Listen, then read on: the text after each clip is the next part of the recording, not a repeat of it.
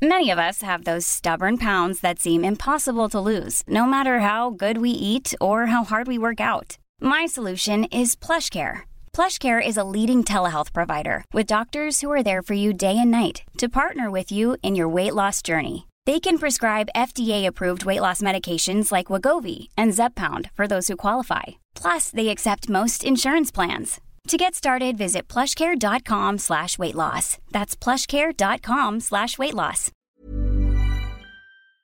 Et cheers Cheers. On trinque Cheers. quand même, non Ouais. Cheers Sandra. Cheers, Cheers. Mina. Oui. Ça vous plaît ou pas Moi, ça me, ça me plaît beaucoup. Ouais. Je trouve ça très frais, très bon. C'est assez salin, donc euh, bon, ça donne envie de le boire. C'est un rosé très léger, de pressurage direct. Ça veut dire quoi pressurage direct, Julien, le pro du bah non, mais en fait, c'est des. euh, je pense que c'est des, des pots, euh, des raisins blancs avec des pots rouges, et qu'en fait, c'est juste pressé directement, et qu'en fait, ça macère pas Y du a pas tout. de C'est-à-dire macération. qu'en fait, euh, on fait pas. euh, on- Il y a pas de il y a très peu de contact entre le jus du raisin et les pots, et du coup, ça donne ça. un rosé très clair. C'est très clair, c'est très léger, mais en même temps, il y a une belle matière, un beau fruit. Ouais, euh, bah, je sais pas ce que c'est comme cépage, mais Eh ben, euh, ça dépend des cépages. C'est peut-être un pinot Mhm. ou quelque chose comme ça. c'est les deux cépages préférés de Mina, Ouais. à savoir le pinot noir et Le le, gamay. et le Ouais, gamay. Pinot, pinot gamay, voilà. Ouais, c'est tout ce que j'aime, ça. Et on n'est pas très loin de chez toi, Sandra, parce que c'est euh, un vin qui vient de- du sud de la vallée de la Moselle, mais c'est pas ce qu'on appelle les vins de Moselle. C'est un vin qui est en appellation Côte de Toul, mais hors appellation. C'est un vin de France. Ça s'appelle le L'Arbre Viquet. C'est un jeune vigneron qui s'est installé il y a trois ans. C'est quand même assez génial, hein, tous ces jeunes vignerons qui s'installent. Yann Qui s'appelle Taillé. Yann Taillé, exactement. Et c'est pas cher, ça coûte 8,90 euros. Ouais, c'est super. Chez ton Notre caviste. Ouais, enfin, c'est un peu notre caviste, Mina, de la rue de Chabrol, au 63 rue de Chabrol, dans le 10e. Et c'est top, c'est c'est propre en plus. Hein. Ouais, ouais, c'est très bon. Je trouve qu'il n'y a pas de défaut. euh, ça- C'est c'est très agréable. Moi, j'aime bien ces vins où, en fait, qui sont des vins rosés, mais qui sont aussi des vins de table qu'on peut, on peut manger avec, on peut les servir en apéritif. euh, euh, Il y, a- y a ce côté croquant un petit peu qui est très agréable. hein, C'est c'est bien fait. Top, ça Bon. commence bien. On passe à table Yes. Comment est votre blanquette? La blanquette est bonne. Nous sommes réunis avec quelques amis pour un séminaire gastronomique. Mange ma fille. Avec du bon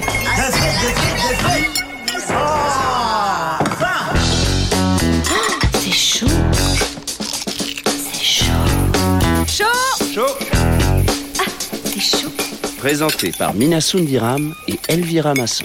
Chaud, huitième. On est très heureuse de vous recevoir, Sandra Millenhausen et Julien Foin, parce que votre parcours à l'un et à l'autre nous inspire. Ouais. Parce qu'il est question de goût, d'amour de la bouffe et des produits, d'aventure collective, et surtout de quelque chose de très libérateur pour celles et ceux qui ont peur de se lancer. Il est question d'audace, de prise de risque et de réinvention de soi. Sandra, tu as travaillé pendant 10 ans dans le marketing du parfum. Oui. Et puis tu as tout plaqué pour euh, tout plaquer, Ah, c'est pour ça, plaque. tout plaqué euh, pour créer Plaque, une manufacture de chocolat bean to bar avec ton, ton compagnon Nicolas Rosier Chabert. Et vous êtes quand même installé là où il faut être à Paris, rue du Pas Nil. mieux. ouais. Ouais, dans le deuxième arrondissement. Et toi, Julien, je t'ai connu journaliste, rédacteur en chef de Régal, magazine que tu avais créé en 2004, si je dis pas de bêtises. Exactement. J'ai bonne qui à l'époque était hyper novateur. Puis tu as quitté la presse pour devenir restaurateur. Tu viens d'ailleurs d'ouvrir Cocotte dans le 4e arrondissement à Lyon. On va pas tarder à aller te rendre visite à Lyon. Ouais, je pense. Tu es également éditeur et désormais fondateur et patron de Service Compris, une structure d'accompagnement de jeunes pousses de la food. Je sais pas si ça te convient comme appellation, un genre d'in- d'incubateur Ouais. à resto ou à épicerie ou autre projet lié. Exactement, ouais. Alors mon, mon, mon ami et partenaire avec qui on a créé euh, la, la société, dont c'est le métier, dirait plutôt accélérateur Ouais, qu'incubateur. Il aime Ouais. bien être pointu sur les mots. Il a raison parce qu'accélérateur, ça veut dire que on accélère le talent des personnes qu'on accompagne pour faire en sorte qu'elles émergent dans leur projet et éviter de faire les erreurs que nous on a pu faire dans l'entrepreneuriat. Tu vas nous raconter les, les erreurs que tu as commises Ouais. et que tu évites à d'autres de reproduire. Justement. Sandra, toi, tu es une dingue de cacao. Enfin, t'es du genre à passer tous tes week-ends euh, à faire un bunch des pâtisseries, des chocolatiers et à faire des dégustations comparatives de grands crus. Bah, ça, c'était avant. hein. On n'a plus le temps maintenant. Oui, mais c'est ça. Mais pourquoi tu es passé de l'autre côté? Parce que euh, voilà, c'était euh, dans notre ventre, dans notre tête depuis longtemps. Euh, on avait envie de se faire plaisir déjà, euh, de faire ce que on kiffait, euh, de faire quelque chose à deux euh, et d'avoir notre euh, notre projet en fait et de travailler pour nous et euh, et de travailler dans ce qu'on aimait et c'était le chocolat et le cacao. Et on s'est dit bon ben voilà, on va faire le nôtre, ça sera le meilleur moyen de nous faire plaisir avant tout. Marre du marketing Alors, euh, pas vraiment marre du marketing, mais euh, mais effectivement euh, euh, marre de, de, de tous ces process, marre de mettre du temps à prendre des décisions, marre de faire des compromis, envie d'être beaucoup plus fidèle à ce qu'on pense, à ce qu'on est, voilà. Et c'est surtout c'est surtout ça, mais aucun regret, aucun aucune critique de ce que j'ai fait avant, mais envie de passer à autre chose dans une autre étape. Pourquoi le chocolat? Le chocolat, bah, c'était une passion. On a, on a 20 ans, euh, 20, 30, euh, même 30 ans de dégustation derrière nous. Euh, j'ai toujours mangé une demi, voire une tablette par jour. euh, voilà, j'ai, commencé au Nestlé, hein, comme tout le monde, Ouais. Nestlé dessert, et puis je suis, je suis montée euh, au fur et à mesure en gamme. Et puis à chaque fois qu'on franchit une étape, on peut pas revenir en arrière. Et effectivement, quand euh, j'ai découvert le Bean to Bar euh, avec Nicolas, on s'est dit non, mais c'est ça qu'on doit faire, et c'est ça qu'on va faire, et c'est notre chocolat. Et en plus, euh, on veut être dans la rue de nos rêves, euh, rue du Nil, parce qu'on était euh, des consommateurs La de la la rue du. Nil. Voilà. Et justement, dans l'aventure, tu es tombé sur Julien et tu as fait appel à ses services. C'est ça? Exactement. Alors, je suis pas tombée sur lui. J'ai vu l'annonce, euh, enfin l'annonce, la news dans le fooding. D'ailleurs, c'est via le, site du fooding. C'était la première saison et exactement de, de service compris. On a vu ça avec Nico et on s'est dit, euh, voilà, nous on se sentait armés sur le côté marque, communication, euh, identité. Ça, on savait ce qu'on voulait. Dans le chocolat aussi, on se sentait armé parce qu'on était accompagné par quelqu'un euh, de, de- de très expert. Par contre, sur le côté logistique, euh, restauration, oui, euh, bah, process, etc. On se sentait complètement perdu. Et donc on s'est dit, euh, il nous faut ça. Donc euh, c'est beaucoup Nico qui à l'époque lui euh, travaillait déjà plus en entreprise et moi était encore en entreprise qui a qui a mené le projet, qui a vendu euh, son projet à service compris. Je crois que c'était assez. J'aurais voulu le voir, je l'ai pas vu. Ah, Euh, fallait pitcher quand même. Ouais, il a Oui. pitché. euh, ah ouais, ouais. Et il y avait Là. 60 projets euh, Ah, pour la première en- saison. Et Encore- Julien, comment tu as Encore accepté, maintenant, en fait, bah, on- c'est très simple. Un service compris, c'est on, on remplit sa candidature sur Internet, sur notre site. Euh, nous, on décrypte d'abord euh, l'ensemble des dossiers qu'on reçoit. On les analyse. On est plusieurs à voter en fonction de tout un tas de critères. Il y a des euh, qui sessions sont... de oui, dépôt de alors candidature en fait, euh, il y a des sessions de dépôt de candidature à chaque fois. Donc euh, bah, là, la quatrième, elle est en cours et elle a lieu jusqu'au 9 octobre. Donc on dépose un dossier. Nous, après, on épluche ces dossiers. Éventuellement, on appelle les gens si on a besoin d'avoir des précisions ou pas. Et, euh, et puis, on en sélectionne une dizaine, une douzaine, une quinzaine, ça dépend. Et après, on a deux jours de jury où dans les membres du jury, il y a des chefs, des restaurateurs, euh, un avocat, euh, des critiques gastronomiques. Voilà, enfin, on essaye d'avoir un jury très éclectique, assez mixte. Et là, on écoute pitcher les projets pendant 10 minutes, un quart d'heure. On leur pose des questions encore 10 minutes. Et à la fin, on note tous et on sélectionne. Voilà, c'est comme ça que ça passe. Donc oui, il y a eu un pitch, je me souviens très, très bien du pitch de Nicolas, qui est, je pense encore aujourd'hui, le plus euh, chiadé euh, qu'on vrai, ait eu. C'est une ouais. presse, quoi. Bah, et en fait, c'était un Il peu fait un son C'était un peu son métier aussi. Donc oui, il nous était, a fait. il était de, de directeur commercial, enfin DG, directeur commercial d'une agence, donc il savait vendre très bien vendre, Hmm. euh, vendre les D'une agence de conception graphique. Voilà, exactement. Moi, c'était Oui. très. Il y avait déjà, euh, On avait il y avait déjà déjà de des belles logos, photos, des voilà. belles images, une belle présentation. Donc ça donnait vraiment envie. Et puis c'était un projet. euh, le Bean to Bar, moi j'en avais un petit peu entendu parler, mais je, en fait, je voyais pas véritablement ce que ça pouvait être réellement, en tout cas dans le projet qu'il voulait mener, parce que quand on dit Bean to Bar, on dit oui, bah d'accord, on va prendre les fèves et puis euh, on va en faire le, le- le chocolat. Donc je connaissais quelques chocolatiers euh, lyonnais, notamment originaux, qui faisaient encore ça en, Bah, en le France. plus grand, c'est Bernachon. C'était Voilà, un des premiers à faire du bin to bar. Exactement, Exactement, mais il y en a très peu. Enfin, à ma connaissance, il y en avait très peu en France. J'ai découvert avec eux qu'il y en avait un peu plus que voilà, mais pas de cette nouvelle génération et pas de la manière dont ils voulaient le faire. Donc le projet était top. Voilà. Pour nous, en tout cas, il y avait vraiment une matière à travailler qui était extraordinaire. On a un peu hésité parce que c'est vrai que notre savoir-faire c'est plus la restauration, Mm. mais on a quand même euh, on a quand même travaillé beaucoup avec Jacques Génin à un moment de notre vie. Moi, quand j'étais journaliste, j'ai rencontré quand même beaucoup de chocolatiers. Et puis, tenir un commerce, c'est tenir un commerce. On avait des gens autour de nous, on savait qu'on pouvait les accompagner au mieux pour essayer de réfléchir à leur projet. Alors justement, à quel moment, Julien, tu t'es dit avec tes associés qu'il manquait une structure pour accompagner ce type de projet? Alors nous, on a, bah, c'est notre parcours déjà euh, personnel parce que moi, je suis, une- je suis aussi comme Sandra, je suis une un reconverti en fait. Mm. Moi, j'ai- changé de métier à 38 ans pour devenir restaurateur. Je pensais que ça allait être simple, ça allait être simple, ça a été très compliqué. Euh, Plus physiquement, compliqué que tout ce que tu pouvais Ah ouais, imaginer. beaucoup plus parce que je pense que j'étais un peu orgueilleux et présomptueux. Je me disais je connais bien, je connais bien les restaurateurs. Ça fait cinq ans que je dirige un magazine gastronomique gastronomique, que je mange quatre fois par jour, que je connais tous les chefs. euh, ils vont m'aider, ça va être simple, je sais exactement ce que je veux faire. Personne ne cède. Et puis en fait, après, je me suis aperçu que c'était vraiment un métier très complexe avec beaucoup de détails, beaucoup de choses. Et euh, on a quand même ouvert pas mal d'établissements. Et à un moment, je pense qu'il y a l'âge où on s'est dit, euh, bah voilà, on a quand même pas mal de choses à transmettre.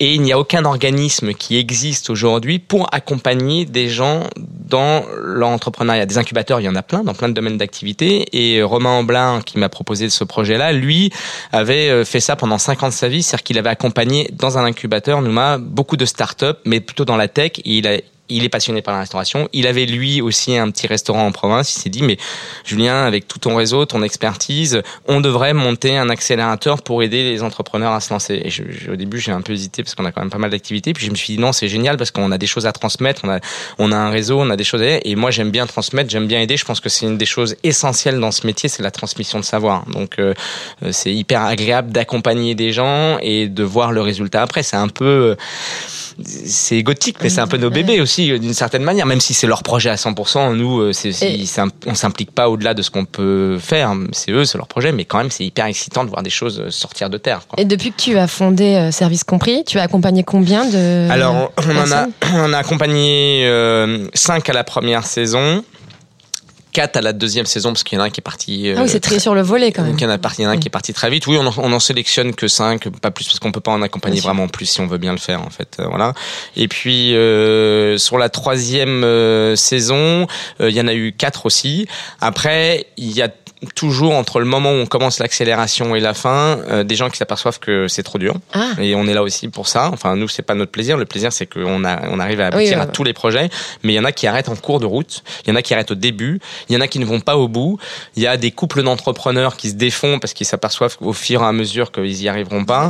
Donc au final, euh, la, la meilleure saison était la première, de Sandra, où en fait les cinq, les cinq ont ouvert euh, et, et certains avec beaucoup de succès. Et je pense qu'ils auront tous du succès. En tous les cas, euh, euh, les cinq qu'on a accélérés au début marchent vraiment bien. Il y a Petit Bao, il y a Panda Panda, euh, voilà Paris qui marche très très bien, qui vont ouvrir leur deuxième affaire après à Oui, peine un an. Donc ça veut dire que c'est un vrai succès quoi. Et pour ouvrir la deuxième affaire, ils font de nouveau appel à toi, comme Non. tu- toi précisément, tu as scalé, comme on dit en jargon euh, marketing. Alors, il y a d'autres écueils que ceux de la première adresse. Alors c'est là où je dis que c'est un peu sentimental, c'est que nous au début dans le contrat qu'on a un peu établi avec euh, nos, nos jeunes accélérés ou jeunes ou pas jeunes d'ailleurs, mais les, ceux qui se lançaient, on a dit euh, bah on vous suit, ça dure quatre mois, on fait du mentoring et puis après euh, ciao, on se revoit une fois de temps en temps, mais pas trop. Et en fait on peut pas s'empêcher euh, d'y aller, de continuer à Ouais. donner des conseils. Quand ils nous appellent, la ligne est toujours ouverte en fait, donc on continue à avoir des coups de téléphone régulièrement.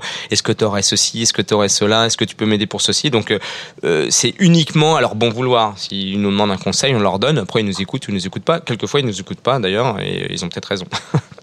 c'est leur propre expérience d'entrepreneur après. Ouais. Voilà. oui, ils peuvent ne pas être d'accord avec vous. Quoi. Exactement, ils ont toujours le libre arbitre. Mhm. Nous, on considère, on, on- en fait, on a, on a monté une dizaine de restaurants nous euh, en huit ans. Donc on a, on a eu, on a eu, on a fait des écueils, on a, on a eu des vraies réussites, et puis on a fait des erreurs.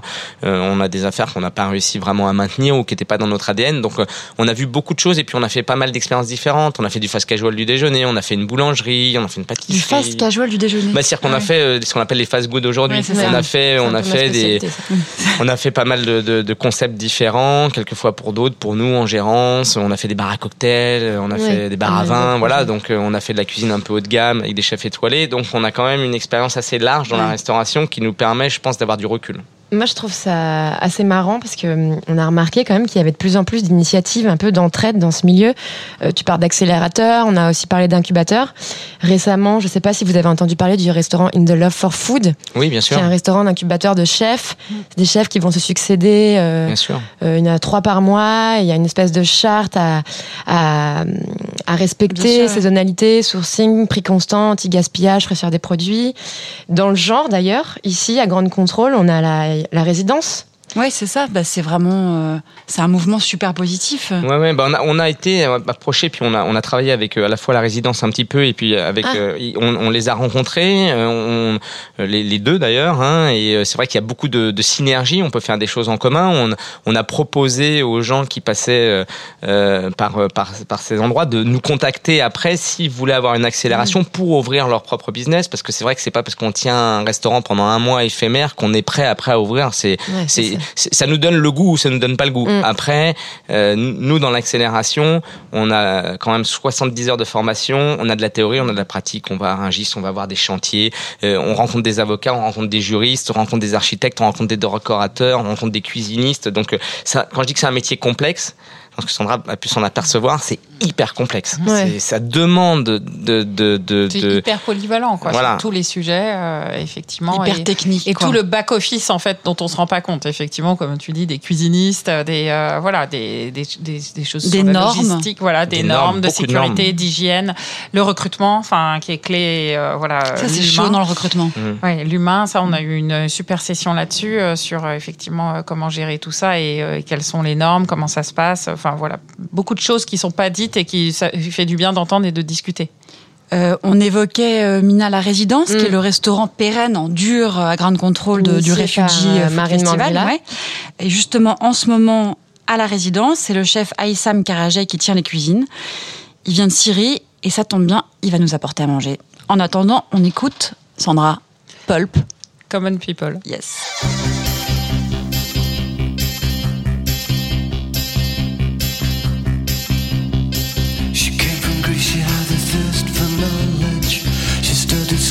At St. Martin's College, that's where I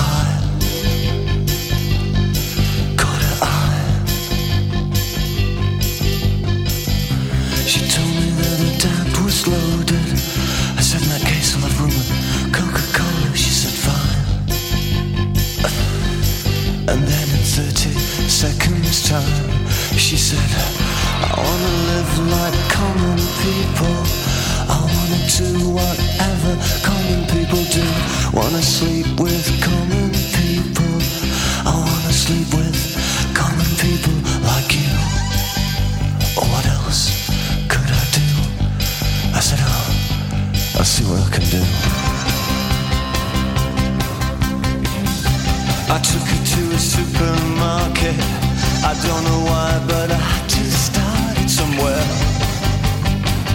It started there. I said, pretend you got no money. And she just laughed and said, oh, you're so funny. I said, yeah. Huh. I can't see anyone else smiling. Are you sure?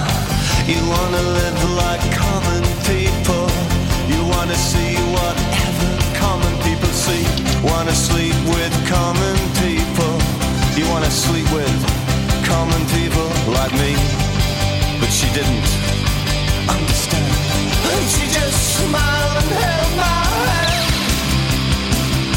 I went to flagship over the shop. Cut your hair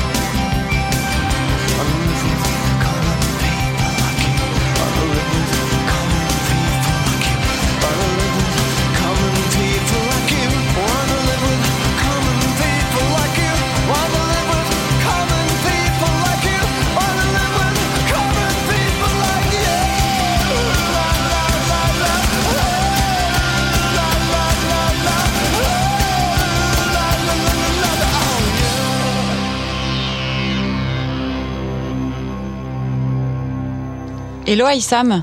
Hello, bonjour. Bonjour. C'est toi qui nous nourris aujourd'hui Ouais. Oui, avec grand plaisir. On a beaucoup de chance. Merci, c'est moi. Donc, qu'est-ce que tu nous as apporté Ok, euh, J'ai apporté un plat. euh, maintenant, euh, c'est spécialité. c'est euh, le friquet. Ouais. Ça, c'est de blé vert fumé. Et euh, là, on fait avec. euh, moi, en, fait, j'ai mélangé le technique que j'ai appris en France euh, avec la recette traditionnelle en Syrie. Donc, par exemple, en Syrie, on met pas d'oignon euh, euh, sauté. Mais là, j'ai fait ça pour vraiment absorber les, les épices, infuser bien. Et ça, c'est j'ai appris ici en France. Et là, je trouve ça, ça donne plus de, de, de goût de, de- des épices, de cumin, de curcuma, piment d'espelette. euh, Ouais, C'est hyper parfumé. hein. oui. Et la texture du friquet est géniale. hein. Ah Oui, ça c'est. En fait, c'est une sorte de blé qui est récolté avant pleine maturité. Exactement. c'est c'est brûlé avant euh, culté. Après, euh, c'est cassé dans les machines. euh, et après, c'est cuit comme le, à peu près, on peut dire, comme le risotto. Là, tu l'as cuit façon risotto, par Oui. absorption. Ah oui, parce que là, ça absorbe de- deux fois le poids de, de liquide. D'accord. Donc, euh, ouais, ça, ça, ça boit beaucoup délicieux. de l'eau, beaucoup de brouillon. T'en penses quoi, Sandra Euh, La petite euh, sauce là, le petit. Ça, c'est le sauce labneh. Ça, à la base de yaourt. On dit yaourt grec, c'est yaourt euh, méditerranéen. Donc, c'est assez citronné. Et je mets plus de jus de citron, je mets de piment d'espelette et je mets le, de, épices de za'atar. Oui. Za'atar ça, Ça, ouais, exactement. Et euh, aussi, il y a une pâte de piment euh, très fort, comme le harissa. euh, Et là. Et je de la mixe grenade. tout. Grenade, bien sûr, grenade, euh, ouais. Donc, euh, avec les légumes, euh, on a fait avec euh, de poulet de shawarma parce que à la résidence, on a un plat aussi très connu de shawarma. C'est le Mm. wrap euh, comme les kebabs, euh, mais Ouais, à la façon syrien, franco-syrien, on peut dire. Et euh, il y a aussi une fois, on a fait avec le paleron de bœuf. Ça doit être bon, ça. Ouais, On a la version végétarienne. voilà, on a Mhm. le, ouais, exactement. Et là, il y a les les, euh, les graines de courge aussi. Donc, c'est beau, c'est bon, c'est équilibré, Oui. c'est végétarien Mm. et c'est plein de- d'oméga 3 Oui, grâce aux graines de courge. je dis des conneries Non, non. C'est plein de bons gras oui, C'est ça. bon, c'est bon, des tout simplement. C'est tout Des simplement amandes, oui, des amandes torréfiées avec le de beurre clarifié qui ont le gui, samné en arabe. Et Et- pendant, Oui. pardon. pendant encore combien de temps on peut goûter ton plat à la résidence? Ça, on a fait ça il y a maintenant euh, trois semaines, je crois. On a testé. Toujours, on, on- on a la carte euh, qui j'échange euh, Mhm. et on a un plat de moment. Donc là, ça passait comme plat de moment avant le Food Temple. Mhm. Et après, on a testé à Food Temple et c'était très bien passé. Tout le monde. euh, il y a quelqu'un qui euh, revient après. Elle dit J'ai mangé ça hier. Je- Il revient. oui. Et oui, donc euh, ça c'est. Et toi, on peut goûter ta cuisine syrienne, mais aux accents et à la technique euh, un peu française. Jusqu'à quand à la résidence? Tu restes là jusqu'à quand? Je, je reste jusqu'à jusqu'à décembre. Génial. Parce que Ah. j'ai passé trois mois et il reste trois mois. C'est ça le concept, six mois d'incubation. Après, euh, je réfléchis comment lancer mon projet professionnel. Bah justement, Mm. tu pourras faire appel Voilà. à Julien. Donc, euh, Tu veux t'installer à Paris? Euh, oui, oui.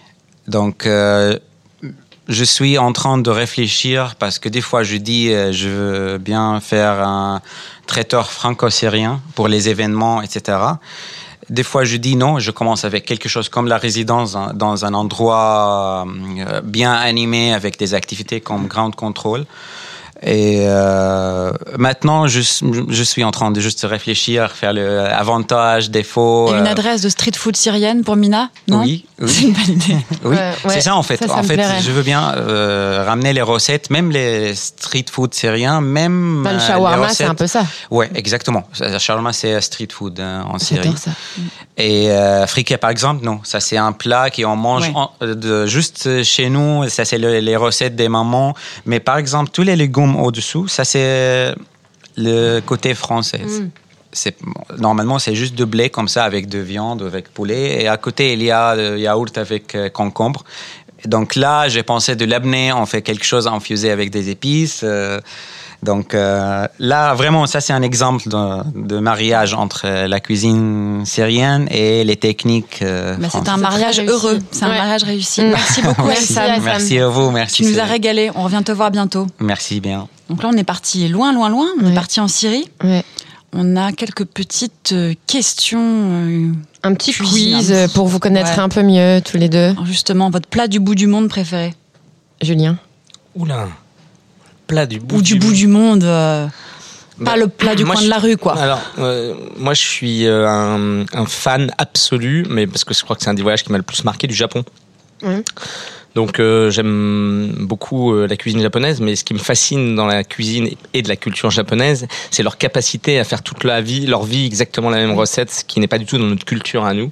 Et, euh, et, et, je- j'ai goûté des choses extraordinaires Allez, un au truc. Japon. Bah, j'ai un ça. souvenir marquant de ce, qui a été un peu galvaudé chez nous, mais des yakitori qui sont des petites brochettes qui font, et notamment des brochettes d'aba.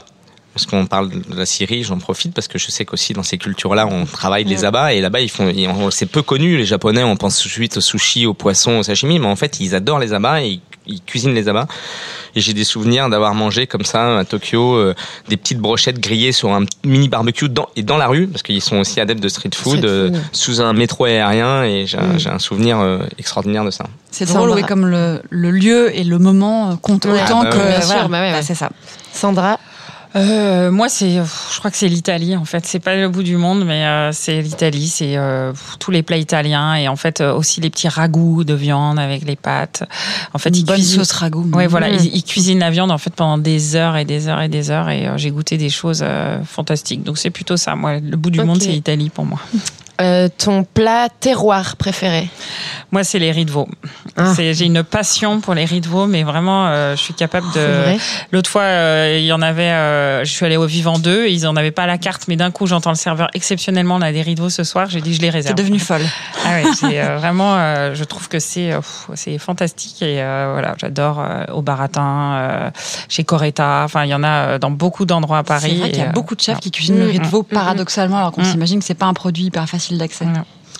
Mm. Et toi, Julien Alors moi c'est euh, c'est difficile de choisir hein, parce que j'en- ai plein. Je pense bien sûr plutôt aux plats mijotés. Moi si je pense à des plats de terroir et c'est vrai que dans la cuisine euh, je pense plutôt à la France. Hein, je pense plutôt à notre culture et c'est vrai que dans la culture française les plats mijotés euh, c'est souvent des plats à base de viande euh, la plupart du temps et je pense à une bonne daube en fait bon et, un paleron, un bon paleron braisé Mm. très très longtemps. Moi j'aime bien cuire avec des anchois. J'adore faire ça anchois, paleron, le mélange un peu Hyper mer, bon terre-mer comme voilà ça. terre-mer Mm. avec euh, des petites carottes. Euh, c'est Et extraordinaire. tu sers avec des Bien. coquillettes, tu sers avec quoi Ah ouais, alors coquillettes ou moi j'aime j'aime bien de la bonne pomme de terre vapeur avec Mm. ça, je trouve ça extraordinaire, une bonne sauce bien liée là, c'est euh, c'est fantastique avec un petit peu euh, au-dessus ou alors un plat italien, euh, un ossobuco avec la gremolata parce que j'adore ça la gremolata, Ouais, je trouve ça super. Bon. On rappelle ce que c'est la hasard. gremolata, c'est un Bah, mélange d'écorce euh, Alors c'est ouais, c'est alors, d'agrumes. c'est plutôt agrumes. Alors généralement c'était plutôt du citron, euh, voilà, du zeste de citron haché très finement avec de l'ail et du persil plat. qui est le condiment qu'on sert traditionnellement avec le sobuco, Voilà, qui est une grosse tuerie. Recette anti-blues du dimanche soir, Sandra. Euh, les petits pots de Trois crème. tablettes de chocolat. Non, les petits pots de crème au chocolat. Voilà. Et là, Ouais. on, on le propose chez Plaque et c'est ma recette. Et, euh, et voilà, c'est vraiment le, le, le plat doudou euh, qui a le goût de chocolat, mais en même temps le goût de crème. Euh, voilà, un petit pot de crème euh, au chocolat et ça, c'est voilà, on peut voir deux quoi. Julien, en cas de coup Écoute, de mou. moi, je- je- j'ai une tradition avec euh, mes enfants, c'est que le dimanche euh, midi, je fais souvent un, un super poulet rôti. Ils adorent ça. Et donc, je fais mon bouillon après. Donc, euh, je, quand je récupère la carcasse et je fais un vrai bouillon, et le soir, je fais des petites pâtes dans le bouillon, voilà, des Mmh. petits vermicelles. euh, Voilà. Oh là là, C'est- ouais, voilà, très anti-blues. C'est un peu régressif, mais j'aime bien ça. Tu ne jettes jamais une carcasse et jamais des parures de poisson. Ça m'arrive de jeter parce que euh, de temps en temps, mes enfants ou même moi, j'ai pas envie de manger un bouillon, mais sinon je le congèle, je garde, mais euh, rarement, ouais, je, je jette rarement. Ouais. J'aime bien, j'aime bien faire les bouillons. ouais. Sandra, ta Madeleine de Proust. Du chocolat? Là, là, oui, là c'est euh, et c'est un peu le. hum, euh, J'appelais ça la reine de Saba quand j'étais plus jeune, euh, mais en fait c'est avec de la poudre d'amande. hein. C'est plutôt un gâteau au chocolat, mais avec de l'amande. Et là, euh, d'ailleurs, on en fait un du coup un moelleux aux amandes. Mais euh, c'est ça, c'est euh, un espèce de doudou euh, exactement qui me rappelle euh, l'enfance, euh, l'amande, le chocolat, euh, la douceur. Julien Alors, je sais pas, Madeleine de Proust, je sais pas ce que vous entendez par Madeleine de Proust. C'est un souvenir d'enfance ou c'est un truc auquel on est accro euh, complet? Parce que moi, accro, c'est le chocolat. hein. Je suis Non, comme non, pour le coup. je suis- plutôt la nostalgie, Ouais, la nostalgie de l'enfance. euh, Euh, Un passé pas si lointain. Ah, je sais pas si j'ai vraiment une nostalgie de l'enfance. Euh, mm, j'ai- mon père faisait souvent un plat hyper simple qui était des pâtes au thon. c'est un truc tout bête quand on c'est la recette de placard, mais tu vois, du bon thon, une sauce c'est ça. tomate, des petits oignons revenus, une bonne pâte. Et Ça voilà, peut être bon, juste c'est ça, un une truc, Madeleine, hein. Moi, c'est un truc que je continue à faire de temps en temps, mais Et pour finir, Bah, tu nous as donné la réponse. Ouais. Plaisir coupable, voilà. plaisir coupable, c'est ça. le chocolat. Moi, c'est la chantilly. En Ah plus ouais. du chocolat. Ouais, vraiment. Ah ouais, euh, double peine. ouais. T'es vraiment atteinte, Ah, il faut, euh, quand on a euh, du chocolat, parfois c'est assez intense, ça prend euh, vraiment euh, une, une force en bouche et euh, de le couper avec de la chantilly, de la crème. Je crois que c'est la crème en fait. J'aime voilà. l'idée de couper avec la chantilly. Ouais. Tu sais, comme si la chantilly était un truc léger, qui Léger, permet de qui quelque ouais, c'est ça. Voilà. Sandra, ça ressemble à quoi, plaque? Tu viens d'ouvrir il y a quelques jours? Oui. Il y a une semaine, on a ouvert. Euh, bah, Plaque, ça ressemble, c'est un peu un lieu atypique. C'est en même temps, euh, oui, euh, ça se veut quand même être une marque et une manufacture de chocolat. Ça ressemble à nous, à Nicolas et moi. C'est vraiment notre chocolat avant tout et c'est notre histoire de vie, de couple et d'aventurier. Un peu culotté aussi, comme le cul de Plaque, parce que il faut prendre des risques et on n'a pas beaucoup de backup. Donc, on s'est lancé à fond dans l'aventure, à fond personnellement, à fond professionnellement. Donc, ça Vous ressemble avez- à une toute vous petite pas levé de fonds manufacture. Euh, on a, euh, on a la banque et on a un investisseur. Si, un tout petit investisseur. On, on pouvait pas. euh, si on avait que la banque, euh, pour un projet plus petit, si on n'avait pas été rue du Nil, on aurait réussi. La rue du Nil a demandé Ouais. un peu plus euh, de fonds.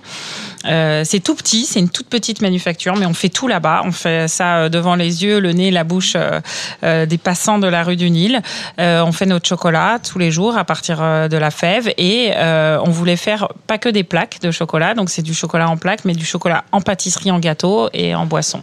Donc ça nous ressemble à nous et puis ça ressemble à beaucoup de chocolat.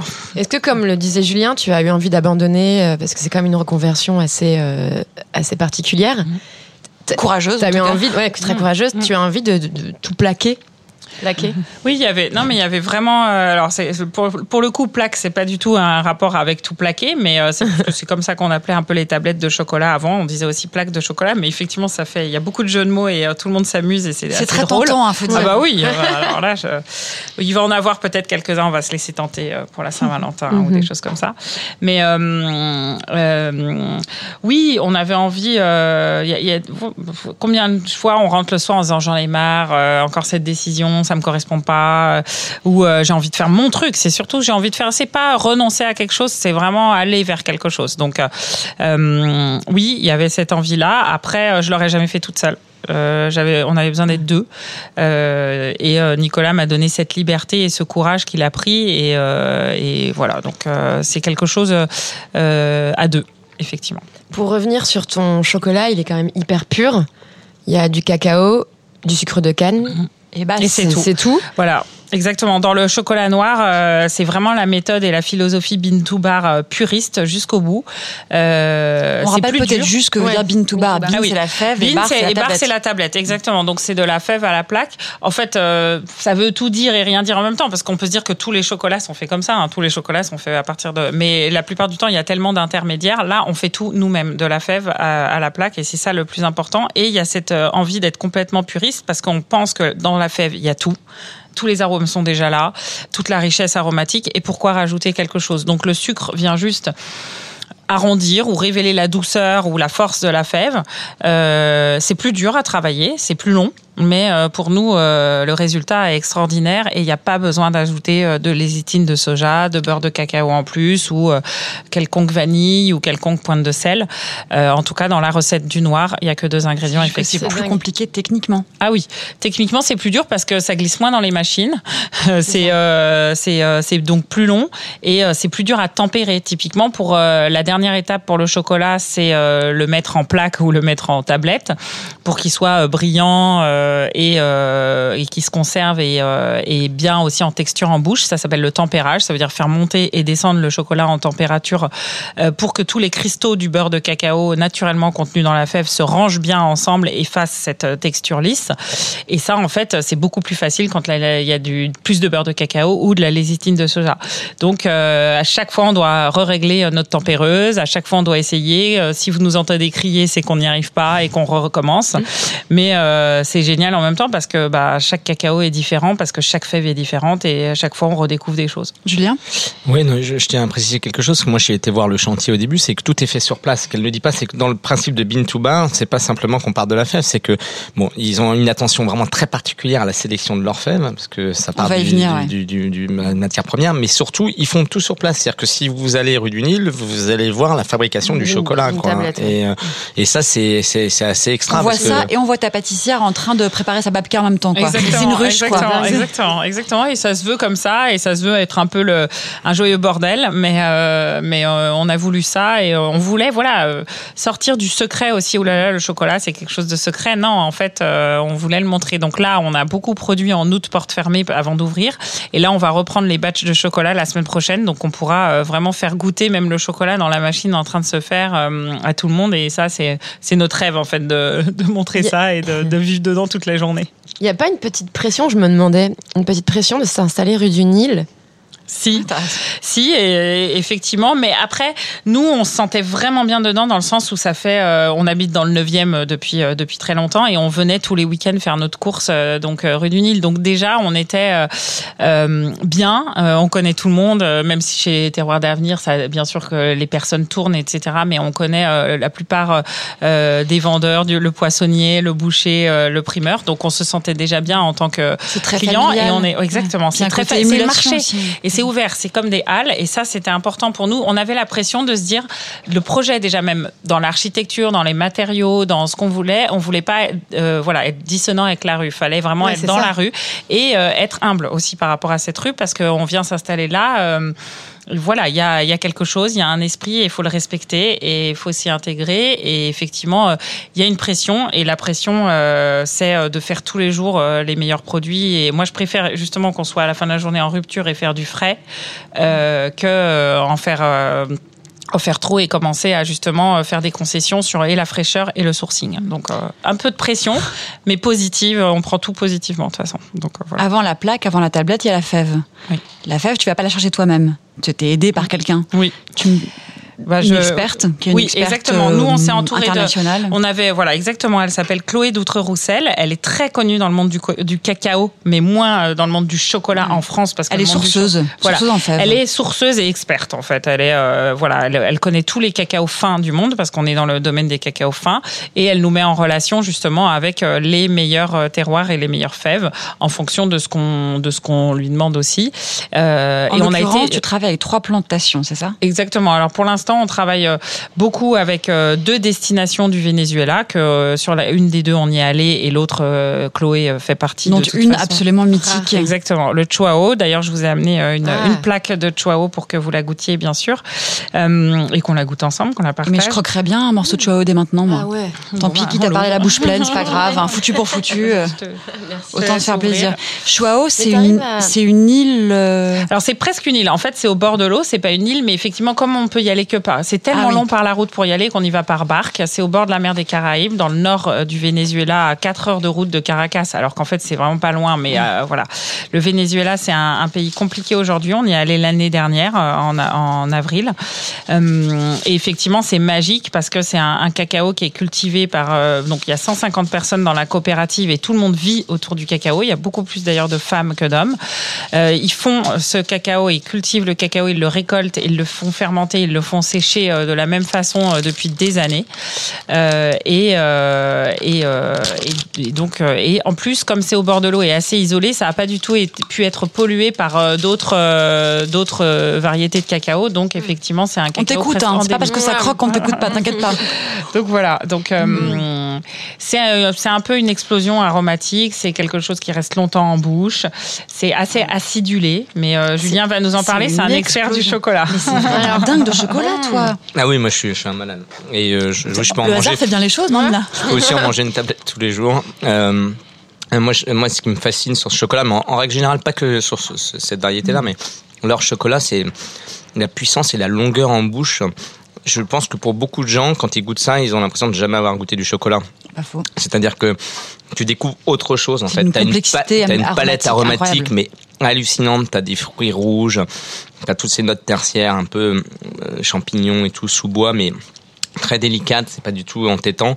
Moi, je trouve ça euh, magnifique, quoi. C'est, euh, en fait, on a l'impression de découvrir. euh, quelque chose de euh, les, arômes on a l'impression d'être très dans la terre quoi il y a quelque chose de très Ouais. terrien Très primaire, peut- très forêt primaire, un peu, quoi. qui est euh, Mm. incroyable quoi c'est c'est végétal même c'est très végétal mais le bon côté du végétal c'est très agréable Donc ça, c'est du cacao pure origine, 100% Chuao. Qu'est-ce que tu fais d'autre?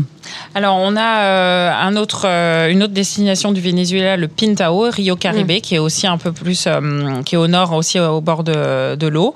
Et on a le Pérou aussi. On a, on a trois destinations, enfin trois origines du Pérou, parce qu'on y est allé euh, aussi euh, cette année, là, euh, en mars de cette année. Et euh, on aime beaucoup. euh, en fait, nous, on aime bien les cacaos euh, acidulés, fruités. Et c'est vrai qu'au Pérou et au Venezuela, c'est ce qu'on a trouvé. Pour l'instant, en fait, pour se laisser guider dans notre gamme, on s'est dit, bah, on se fait avant tout plaisir à nous, donc euh, on fait comme ça.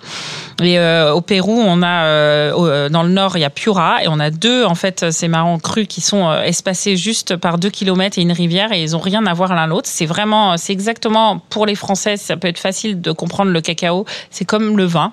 Sur, voilà, on peut avoir deux parcelles à deux kilomètres d'écart, euh, ça n'a rien à voir. Donc euh, il y a vraiment ça. On a le grand Yapatera et le grand Nativo, qui sont des cacaos très floraux, très légers. Euh, les gens pensent parfois que c'est du lait en les goûtant tellement il y a une légèreté et une subtilité.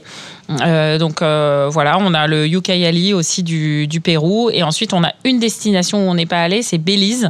Donc c'est euh, en Amérique centrale et il s'appelle le Maya Mountain et celui-là est absolument aussi fabuleux et c'est celui qu'on utilise pour la plupart de nos pâtisseries parce qu'il est à la fois acidulé et rond, euh, bien cacaoté, donc il marche très bien euh, en ganache, en cuisson, euh, en fondant, en tarte. Et d'ailleurs, je vous en ai amené. Ça fait rêver Maya Mmh. Mountain. Moi, je goûterais bien un petit gâteau Maya Mountain. Je vous ai apporté. euh, alors moi, ce que j'aime beaucoup, c'est euh, la tarte euh, au chocolat avec Ah, euh, aussi. allez, ganache et nougatine de gruet. Attends, on commence par Julien, parce que. Voilà. Mais moi je vais pas vous en laisser Et il y a hein, il y a le fondant si aussi. Il y a le fondant euh, au chocolat sans farine. Ça c'est euh, super parce que bon à la fois c'est génial pour le goût, mais c'est ça s'adresse aussi à ceux qui mangent sans farine.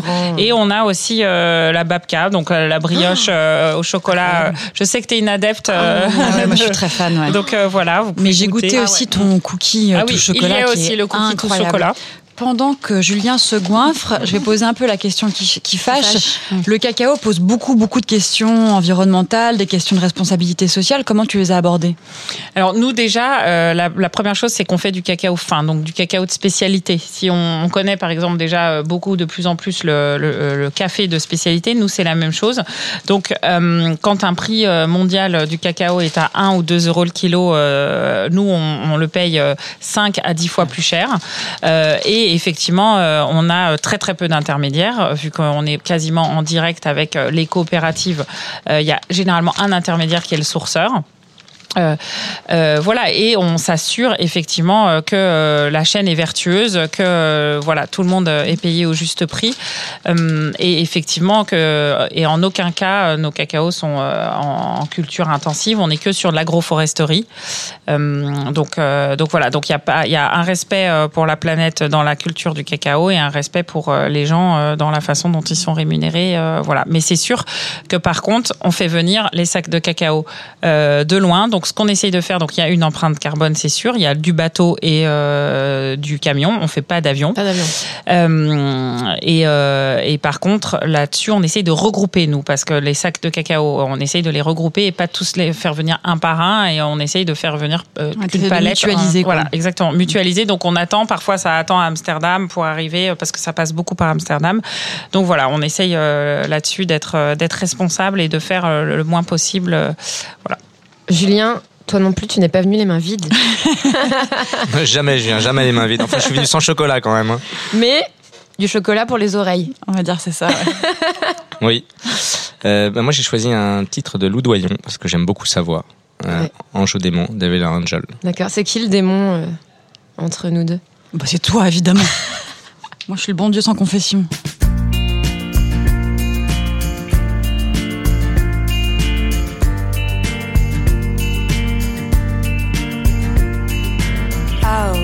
Quite understand why we love to carry on wars as we do. And I haven't yet opened the doors that your bullets are already flying through. And I wish you'd stop claiming you surrender. Lay down the guns if you do. You accuse me of standing guard, but wouldn't you? Honey, you're so quick to skip from praise to slander. Devil or angel, I'm no one or the other. And I'm sorry if I if I disappoint you so.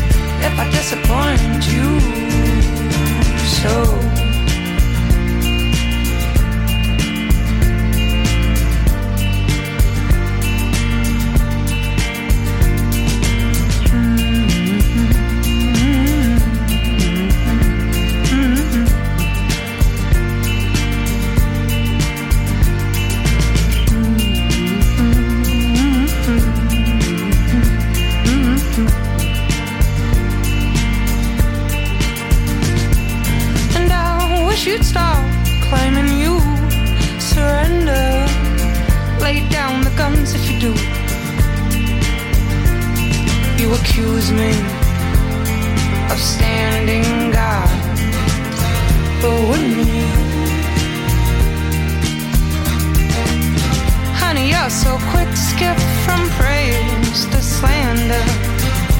Devil or angel, I'm no one or the other. And I'm sorry if I if I disappoint you. Honey, you're so quick to skip from praise to slander. Devil or angel, I'm no one or the other. And I'm sorry if I if I disappoint you. So.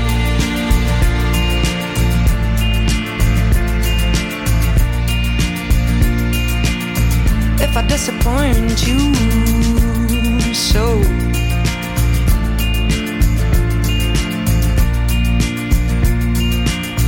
If I disappoint you so. Toi, Julien, c'est l'écologie qui t'a conduit à l'alimentation Ouais, également? Bien sûr, mais d'ailleurs, on est. Moi, je suis assez surpris parce que. Euh, moi, j'ai été journaliste environnement de, de, de la conférence de Rio, donc 92 jusqu'en 2002, hein, conférence de, de Johannesburg, où j'avais suivi les deux euh, à l'international. Et à l'époque, j'avais arrêté un peu cette presse environnementale parce que je trouvais que ça avançait pas vite ou pas du tout. Et quand on est médiateur et qu'on transmet, on est un peu vite désespéré ou alors on devient schizophrène. Et là, je m'aperçois maintenant que il n'y a pas un seul des projets qu'on accélère chez Service Compris ou de gens qui candidatent chez Service Compris qui n'ont pas ce prisme RSE, comme on dit aujourd'hui, c'est S'ils responsabilité. ne l'avaient pas, d'ailleurs, tu, les, tu voilà. nous accompagnerais sans doute pas. Bah, non? alors nous, on a un prisme dans Service Compris où on, on, on a même des workshops où on, on, on donne euh, des informations. Il y a pas mal de choses sur le recyclage des déchets, sur la manière de. de- Enfin, il y a beaucoup de choses à dire et il y a énormément de choses à faire dans la restauration pour s'améliorer. On peut pas tout faire, mais on essaye de faire le mieux et nous, on dispense beaucoup d'informations là-dessus. Il y a de plus en plus de startups qui font des choses très très bien. Mais euh, euh, ce qui est assez impressionnant, c'est qu'ils viennent déjà avec cette idée-là. On n'a pas besoin de les convaincre. Ouais. Ils viennent en disant, euh, moi c'était le cas bien sûr de Sandra et Nicolas, mais d'autres. Ouais, ça donne de l'espoir un peu, non? Oui, oui, ça donne, ça donne de l'espoir. Après, euh, moi je dis souvent, il y a la théorie, il y a ce qu'on veut faire, et puis il y a la mise en pratique. Et moi, ce qui m'intéresse, c'est les faits. Et donc, parce qu'on a quand même vécu beaucoup de greenwashing, beaucoup d'entreprises qui disent on fait, on fait ceci, on fait cela, on voit des 4 par 3 partout, des pubs et tout. Et en fait, moi, à un moment, ce qui m'intéresse, c'est, les actions. C'est pas, c'est pas de le dire. Je préfère des gens d'ailleurs qui ne disent rien, et il y en a dans la restauration qui ne disent rien et qui font, plutôt que des gens qui disent beaucoup et qui font peu. Et euh, voilà, euh, moi, je, je- on a fait plutôt partie de cette école-là où on essaye d'avancer pas à pas. On n'est pas parfait, mais on fait au mieux que possible. Je pense comme euh, comme Plaque le fait ou comme d'autres.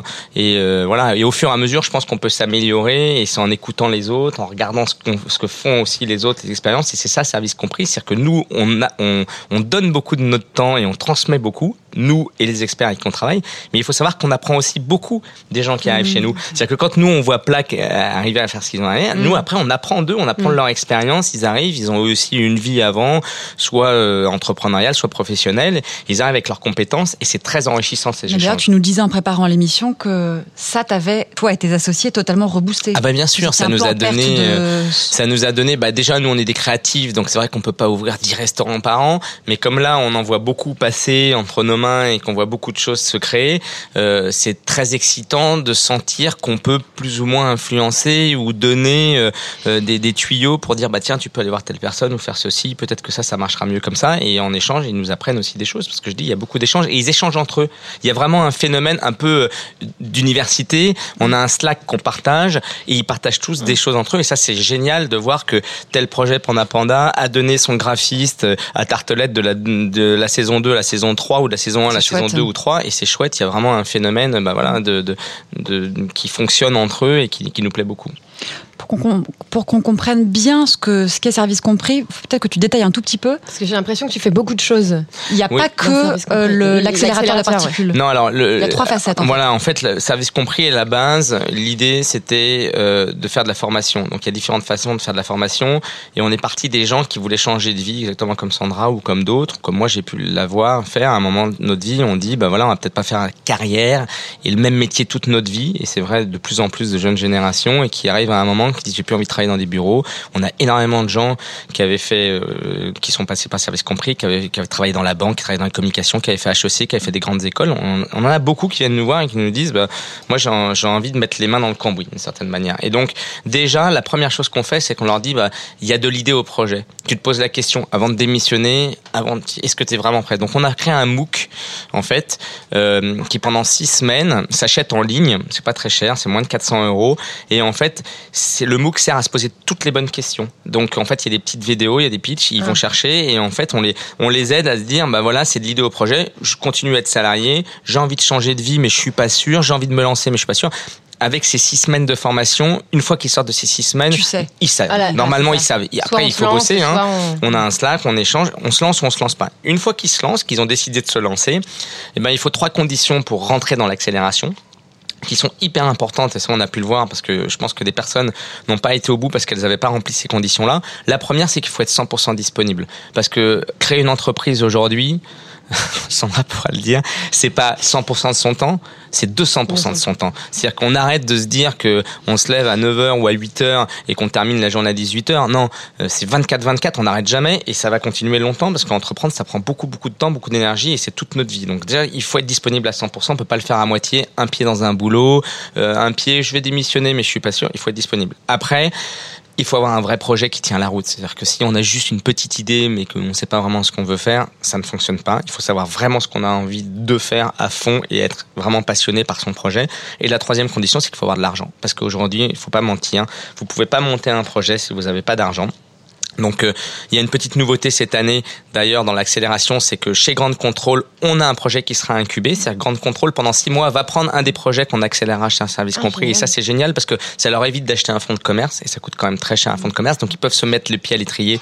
Comme tout à l'heure, on a vu les gens du, du- des, des réfugiés qui viennent et qui, euh, qui, qui on- ils ont une résidence ici qui pendant six mois leur permet de tester leur modèle économique. Ça, c'est super. Et puis la troisième partie, là, elle s'adresse plutôt aux gens qui sont euh, qui ont déjà monté leur restaurant. Nous, par exemple, nos, nos- nos propres restaurants à nous ou d'autres, euh, des, des confrères, et on fait des formations. Et là, c'est de la formation continue. Donc, euh, dans plein de domaines d'activité, notamment on parlait de l'écologie, on a une formation sur le RSE, on a une formation aussi sur dupliquer son affaire. Par exemple, si Plaque euh, demain dit, bah voilà, j'en ai, créé un, mais euh, si je vais en faire deux, trois, quatre, je me pose la question, est-ce que je vais le faire en franchise, est-ce que je vais le faire en propre, comment je vais le faire, comment je vais créer l'outil pour le dupliquer? On a des formations là-dessus. On a des formations Plus le- pointues plus pointues. On a des formations très pointues sur euh, le vin Le notamment, nature. le vin nature. Voilà, qu'est-ce que c'est que la différence entre un vin nature et un vin biodynamie, ou alors des choses commerciales, hein, comment mieux vendre le vin à des clients pour mieux l'expliquer? Enfin voilà, on a des formations classiques et moins vraiment classiques. pensé à tout. hein. On est non, on n'a pas pensé à tout parce que je pense qu'on essaye de, de partir de notre expérience et euh, y a, ça s'améliore tout le temps. Mais en tous les cas, on essaye de faire des formations courtes qui sur trois heures. Comme nous, on est restaurateur à côté, on sait qu'on a peu de temps, donc on veut que les gens profitent de ces formations pour que ça soit vraiment utile, qu'ils aient, qu'ils aient une vraie formation et qu'ils aient appris quelque chose derrière. Sandra, qu'est-ce qui te rend le plus heureuse là maintenant, dans, à, à- une semaine, euh, dix jours après l'ouverture? C'est quand les gens reviennent, parce qu'on en a déjà, et euh, ça c'est moi, c'est hyper gratifiant. Euh, Quelqu'un qui revient, qui dit, oh là là, j'ai goûté là ce matin, il y en a un, il est arrivé, il a dit, quoi, il y a pas de flan? J'ai dit, oh non, en fait, c'est que le vendredi, samedi, Attends, dimanche. le flan, tu nous l'as apporté on a, on non, on l'a pas, on l'a pas le flan là.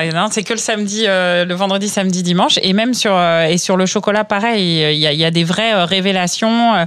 Il y a beaucoup de gens qui nous ont acheté, oui, le chuao parce que ils, ils le goûtent. En fait, ce qui est aussi génial, c'est qu'on fait goûter et du coup, effectivement, ben, c'est par le goût que les gens reviennent. hein. De toute façon, voilà. Donc, on avait envie de faire quelque chose de beau parce que euh, c'est important euh, visuellement que ça soit beau, mais le plus important, c'est effectivement le goût. Et effectivement, là, ce qui nous rend le plus heureux, c'est quand les gens arrivent euh, et disent, bah, je reveux ça parce que j'en ai goûté, j'ai adoré, ou je veux goûter autre chose parce que voilà. Et moi, la je- tarte, je, euh, reveux ça. C'est- quoi cette tarte de folie? Alors c'est une pâte euh, sucrée avec quelques inclusions dément, de chocolat moulu dedans, après une ganache euh, avec notre chocolat et par-dessus euh, du gruet de cacao. Donc le gruet de cacao c'est l'éclat de la fève et une nougatine, euh, voilà. C'est dément ça. Et tu fais aussi un sablé farine de blé Oui. classique Oui, et farine de d'épeautre ou non, de corasson Non, en fait, de, hum, de sarrasin torréfié. Exactement. Je fais, on en fait un au blé de population classique et un où on mixe le blé de population et la farine de sarrasin torréfié de l'atelier Soba d'ailleurs, euh, Ah. qu'on aime bien à Paris. Et, euh, et ça, ça donne. euh, Enfin, moi, j'adore l'association euh, sarrasin chocolat. Je trouve que ça donne quelque chose de, de fabuleux. Et le, le sablé, ouais. En fait, t'es bretonne, t'es pas allemande du tout. bah ouais, je crois que effectivement, j'ai pas grand chose d'allemand à part Nom. T'arrives à ne pas t'envoyer la tablette en entier Ah, J'ai du mal, Je mais je me, comprends pas, ra- moi. je, je- je me raisonne. Ouais, je, je, je, Oui, c'est je- ça. je- Ah ouais. je suis raisonnable. J'essaye d'être raisonnable. m'épate les gens qui prennent juste un, un petit bout. Et... Ouais. Non, je Non, prends c'est- pas, je prends pas un petit bout. C'est pas trop ton genre, Sabina. Non, pas du tout. Moi, c'est la tablette ou rien. Qu'est-ce que c'est bon et c'est malheureux. L'émission touche déjà à sa fin. C'était un grand bonheur de vous avoir tous les deux. Merci beaucoup. Merci. Merci. Merci également à Aïssam Karachet de la résidence. Merci à Mathilde Giraud et Denis Lega de Ground Control pour votre confiance. Et Pierre-Alexandre Perrin, derrière la console. Pour écouter l'émission, vous pouvez la retrouver sur SoundCloud, iTunes Podcast, Magellan ou sur le site grandecontrôleparis.com. Bye. Bye. Au revoir. Chaud.